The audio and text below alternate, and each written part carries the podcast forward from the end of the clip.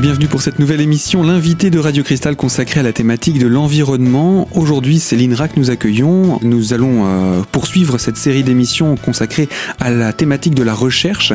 Francis Martin, bonjour. Bonjour Gaël. Vous êtes vous directeur de recherche euh, au centre INRA donc euh, de, de Champenoux, INRA Grand Est Nancy, pour être plus clair. Aujourd'hui, c'est vraiment autour de votre parcours qu'on va se tourner pour vous découvrir vous. Comment est-ce qu'on fait pour devenir chercheur, puis le parcours au sein de l'INRA pour devenir directeur de recherche. Et puis on découvrira que euh, euh, Monsieur Francis Martin n'est pas n'importe qui, puisqu'il y a quelques reconnaissances qui ont été faites par vos pairs euh, qui sont quand même assez, assez remarquables. On va en parler dans quelques instants. En tout cas, merci de m'accueillir à Radio Cristal. Merci à vous d'avoir accepté de, de, répondre à ces quelques questions. Francis Martin, qui êtes-vous? D'où venez-vous? D'abord, je suis un Lorrain. Un vrai, un pur souche. Euh, voilà, c'est ça. Je suis, je suis né à Nancy euh, il y a un certain nombre de, décennies. Euh, j'ai fait mes études à l'université de Nancy, appelée à l'époque Université Henri Poincaré. Et à l'issue de ma maîtrise en, physiologie végétale, je me suis dirigé. D'abord, j'ai rencontré un scientifique, un scientifique exceptionnel, le professeur Pierre Gadal, qui a su me, convaincre de, de l'intérêt de faire, de la recherche. Et donc, j'ai conduit un projet de recherche en un doctorat avec Pierre Gadal sur la physiologie des plantes. C'est à quel moment de votre cursus? Ah, ben, C'est juste après, après le bac. Euh, à l'époque, on faisait euh, un, 4 ans de, de formation et à l'issue de cette, maîtrise, on, rentrait sur un, projet de thèse pour, pour trois ans. Depuis votre plus jeune âge, vous souhaitiez être chercheur? Ah ben bien sûr, je me promenais en forêt, en, dans les forêts du côté de, des lacs de, de Mittersheim euh, pour aller récolter des, des, des, champignons, des, des girolles. Et j'ai toujours été fasciné par, par les forêts, par les arbres. Ce sont des organismes majestueux et en même temps on trouvait au pied de ces, arbres des champignons. Donc déjà ça, m'intriguait pourquoi on trouvait euh, les trompettes de la mort à proximité des hêtres euh, les morilles à proximité des frênes euh, les bolets sous les, les, épicéas. Donc probablement que déjà à l'époque j'avais cette fibre naturaliste qui m'a poussé à suivre des études en biologie végétale j'étais vraiment pas du tout passionné par la biologie animale. Découper les rats, découper les grenouilles, j'avais horreur de ça. Euh, par contre, comprendre comment les plantes euh, fonctionnent ou fonctionnaient euh, m'a très rapidement orienté vers ces recherches en biologie végétale. C'est-à-dire comprendre comment les plantes fonctionnent et comment les plantes se comportent vis-à-vis -vis de leur environnement. Donc c'est ce qu'on appelle un physiologiste des plantes? Absolument, un physiologiste végétal, un physiologiste des plantes, comprendre comment les, plantes fonctionnent, comment elles se nourrissent, comment elles poussent, et puis petit à petit, on s'est intéressé à, comment, les, comment les, les, plantes interagissent avec leur environnement. Les unes avec les autres et avec euh, les bactéries qui existent dans les sols, dans l'air, etc. Euh, de, de, ce, de ce parcours de, de chercheur, euh, donc vous allez faire vos quatre années d'apprentissage, entre guillemets?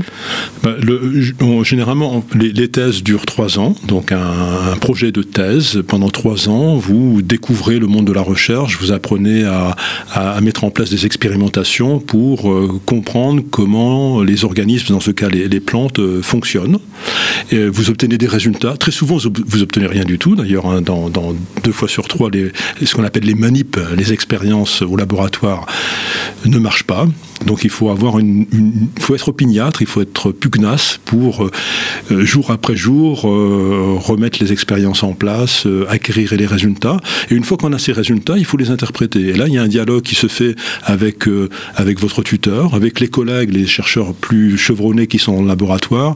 Comment donner du sens euh, aux données expérimentales que vous avez pu acquérir au cours de vos travaux euh, à la paillasse, donc au laboratoire. C'est leur donner du sens, les, formaliser, les réduire à des informations qui puissent être communiquées. Parce que, évidemment, un chercheur, il cherche beaucoup, parfois il trouve. Mais il faut, il faut savoir, ça, a du sens ce métier que si on sait communiquer. Il faut un moment ou un autre. Réduire les informations que l'on a à, à, des informations qu'on puisse communiquer, soit à nos, à nos pairs, à d'autres scientifiques, soit, euh, comme on va le faire peut-être aujourd'hui, au, grand public. Donc en fait, un jeune chercheur qui, qui apprend le métier, c'est ça un docteur, un, en tout cas, ou ce qu'on appelle un thésard, euh, qui prépare sa thèse. On a trois ans pour le faire, accumuler des résultats, euh, les interpréter, les formaliser pour rédiger sa thèse, un document, un mémoire qui va rassembler les travaux euh, récoltés pendant trois ans. Et là, on défend ces travaux devant un, jury, un jury de thèse. Et évidemment, c'est un jour de grand stress ce jour-là, parce que en quelques 40 minutes, on, résume les objectifs de, des, travaux euh, et on, présente de la façon la plus intelligible possible euh, ces, résultats. Et il faut le faire avec une certaine prestance, il faut impressionner le jury quand même. Euh, et puis la famille qui est là au premier rang, souvent, c'est souvent pour ça qu'on est le plus stressé d'ailleurs. C'est pas tellement les, scientifiques qui sont dans la salle qui nous impressionnent, on les connaît eux. C'est le papa et maman qui sont là, qui pour la première fois entendent leur fille ou leur fils présenter devant un public les, travaux. Et une fois qu'on a cette, ce, doctorat en poche, ben, c'est le début du métier. C'est-à-dire qu'après, il faut trouver, il faut recruter par un, une université, une entreprise ou un organisme de recherche. Alors Francis Martin, je rappelle, vous êtes directeur de recherche à l'INRA Grand Est Nancy. Vous nous présentiez là le, cursus pour devenir chercheur. Euh, je vous propose qu'on puisse poursuivre dans quelques instants en parlant également de la thématique de votre thèse, celle que vous avez présentée à, à votre époque. Alors à tout de suite sur Radio Cristal pour poursuivre sur ce magazine consacré à l'environnement.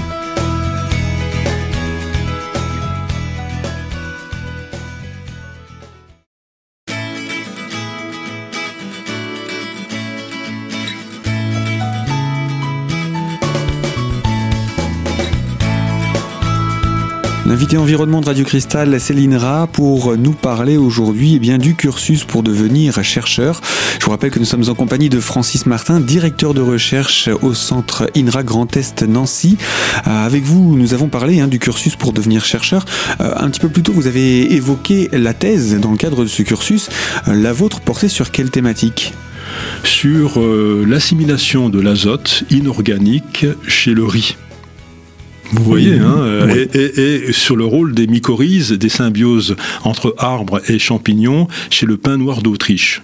Donc c'est toujours des termes un peu compliqués. En fait, l'idée c'était de, de, comprendre comment des plantes, soit des plantes herbacées comme le riz, soit des arbres, des plantes beaucoup plus pérennes et, et ligneuses, comment ces plantes s'alimentent en azote, l'azote étant un des éléments essentiels à la croissance de tous les organismes de notre planète, aussi bien les hommes que les, arbres et, le riz, c'est comment euh, les racines de ces arbres pénètrent dans le sol pour y absorber le nitrate, l'ammonium, qu'on fournit sous forme d'engrais, mais qui sont présents dans le sol, hein, dans les conditions naturelles, comment les racines euh, puisent cet euh, azote, l'absorbent et l'assimile pour le transférer euh, aux différentes parties de la plante.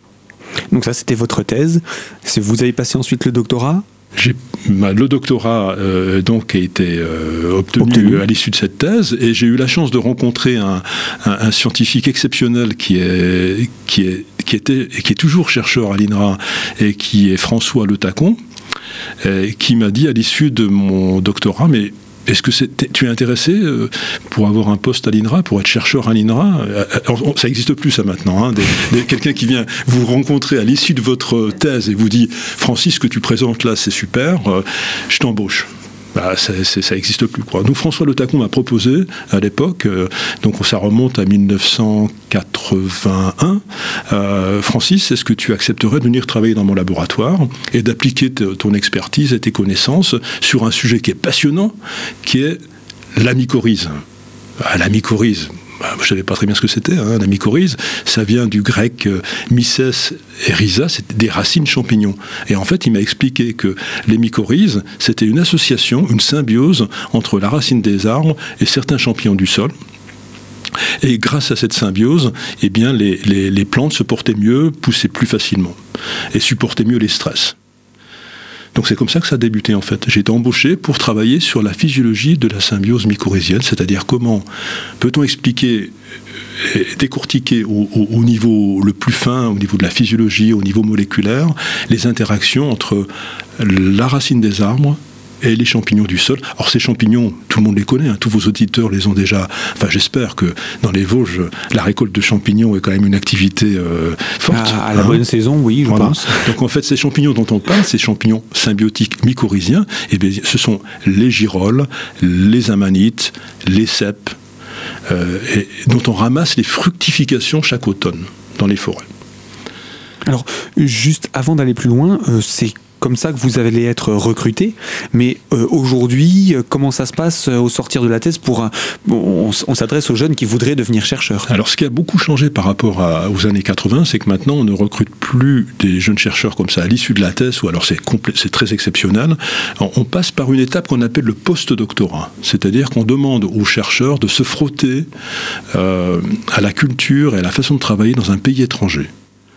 Il faut sortir de son milieu naturel, le laboratoire à Nancy, zone de, euh, confort. de sa zone de, son, de, sa zone de confort, exactement. Donc on, pousse les jeunes chercheurs à s'exiler, la plupart du temps aux États-Unis ou en Grande-Bretagne, mais maintenant c'est aussi en Allemagne, c'est aussi en Suède, où là le, jeune chercheur, l'apprenti chercheur, mais qui a son diplôme en poche, hein, qui, est, plus un étudiant, qui est vraiment, il, est professionnel dans ce métier-là. Hein.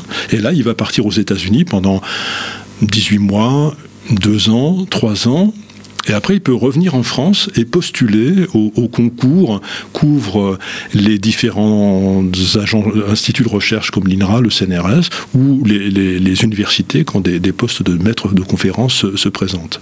Ou, c'est le cas de beaucoup, probablement 50% d'entre eux vont rester dans le pays où ils sont entre guillemets exilés. Pourquoi? Ben, Parce que souvent ils rencontrent euh, l'âme sœur. C'est-à-dire que quand on va travailler à l'étranger, on va rencontrer une japonaise, on va rencontrer. Alors si, je parle pour les hommes là, hein, on va rencontrer euh, euh, ou un Justine aurait pu s'il était parti rencontrer un, bel américain. Et du coup voilà, on finit sa carrière, on poursuit sa carrière, on obtient un poste dans, dans, dans ces pays.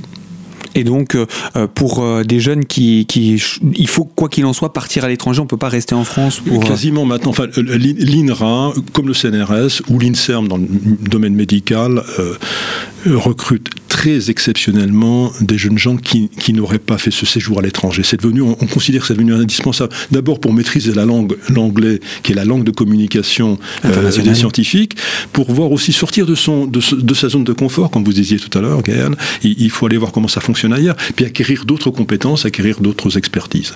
Et c'est seulement à ce moment-là que généralement après deux ans, trois ans ou cinq ans à l'étranger, euh, sous, forme de CDD en fait, hein, c'est des contrats euh, euh à, durée déterminée. on revient en France on se réinsère dans le réseau des chercheurs français en participant à des colloques, en participant à des congrès.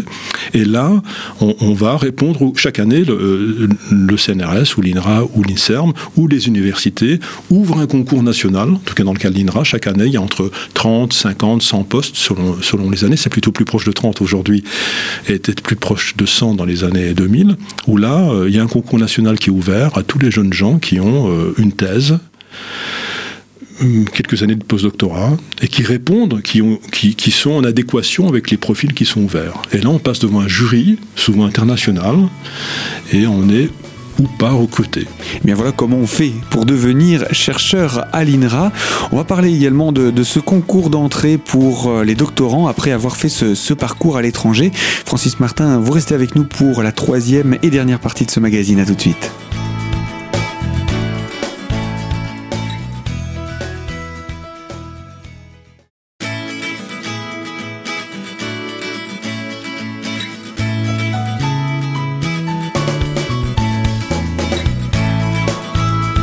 L'invité environnement de Radio Cristal avec l'INRA et en compagnie de Francis Martin, directeur de recherche de l'INRA Grand Est Nancy. On parle du cursus hein, pour devenir chercheur et plus particulièrement pour pouvoir entrer à l'INRA et ce en parallèle de votre propre parcours. Alors euh, avec le bagage qu'ont les doctorants, le concours d'entrée met-il une pression supplémentaire sur les futurs chercheurs? Alors la, la, pression de sélection est très forte. Hein. Il y a généralement à l'INRA chaque année on a 200 à 250 candidats qui veulent un poste, être recruté pour une trentaine, quarantaine de postes. Donc il y a quand même une, pression qui est assez forte. Donc seuls les meilleurs seront recrutés et vont rentrer dans une équipe INRA, généralement sur un sujet qui a été défini au préalable. Et donc si on rentre sur, euh, dans un laboratoire du centre INRA euh, de Nancy, de, Lorraine, Grand Est. Je ne sais plus très bien comment on doit dire maintenant. Pour moi, ça restera le centre INRA de Nancy. Euh, on, va travailler sur une des thématiques qui fait la force du centre INRA de Nancy, qui, qui est un centre essentiellement de recherche forestière, même s'il y a des équipes qui travaillent à Mirecourt sur, euh, sur l'élevage et puis sur le plateau de Vendœuvre sur l'agronomie. 80% des forces de recherche des scientifiques de, de l'INRA Grand Est, en tout cas de l'INRA de Nancy sont sur la recherche forestière, c'est-à-dire comment les arbres fonctionnent, comment les écosystèmes forestiers fonctionnent et comment arbres et forêts vont s'adapter au changement climatique. C'est essentiellement les thématiques qui sont ouvertes au concours et donc les jeunes chercheurs qui sont recrutés vont démarrer leur carrière sur une thématique euh, qui ressort de ces, recherches euh, sur le changement climatique essentiellement. Alors vous, quand vous vous êtes euh, arrivé donc à l'INRA, c'était sur la thématique des champignons. Je, réduis hein, à, un mot simple et accessible. je sais que vous savez aussi adapter votre vocabulaire. Vous le disiez, il faut savoir transmettre. Donc on va on va essayer de, de le faire également. Alors quelle a été donc, euh, vous le disiez, c'était cette recherche sur la symbiose entre les plantes et euh, les champignons, comment mutuellement ils se, ils se, ça porte du bénéfice? C'est ça, c'est-à-dire que sur euh, toutes les petites racines des plantes, qu'on appelle les radicelles, ces petites racines courtes qui sont sur le système racinaire, ces radicelles sont en interaction, interagissent en permanence avec ce qu'on appelle le réseau mycélien, c'est-à-dire c'est des petits tubes microscopiques dont sont constitués les champignons. Encore une fois, pas le champignon qu'on récolte à l'automne, mais c'est le réseau souterrain euh, qui peut faire plusieurs mètres, plusieurs dizaines de mètres, et qui colonise toutes les interstices du sol et qui régulièrement vont rencontrer ces racines. Un dialogue, une communication va s'établir entre la racine, la radicelle, la petite racine de la plante, de l'arbre et le champignon. Euh, des signaux sont envoyés par les deux organismes, et si les signaux leur indique qu'il y a possibilité de dialogue, d'interaction, le, champignon va coloniser la surface de la racine, va enrober la petite racine d'un doigt, comme un doigt, de gant, euh, de ses ifs, de son mycélium, de ses structures, pour euh, euh, ensuite pénétrer dans la racine et créer cette interface symbiotique entre la plante et le champignon. Alors le rôle principal du champignon, ça va être grâce à son réseau euh, qui explore le sol, il va avoir un rôle de un peu de, mineur. Il va prospecter et quand il va trouver de l'azote, du phosphore, des microéléments, il va les absorber, les transporter le long de ce réseau mycélien toujours souterrain, microscopique, mais qui est là, extrêmement dense, apporter tous ces éléments vers la zone où les deux organismes, arbre et racine de l'arbre et champignons, sont au contact. Et dans cette zone, il y a un commerce qui va s'établir, un commerce équitable. Le champignon va déverser, va transférer à la racine de la plante l'azote, le phosphore et les microéléments qu'il est allé chercher bien loin dans le sol. Il va les transférer à la plante pour stimuler sa croissance. Et en rétribution de ce travail de, prospecteurs, de transporteurs, de, commerçants, la plante va rétribuer le champignon sous forme de sucre de glucose, le, même élément que vous mettez dans votre café chaque matin, qui est, le fuel, qui est l'élément indispensable pour respirer, bouger, construire des structures. L'énergie est fournie par les sucres.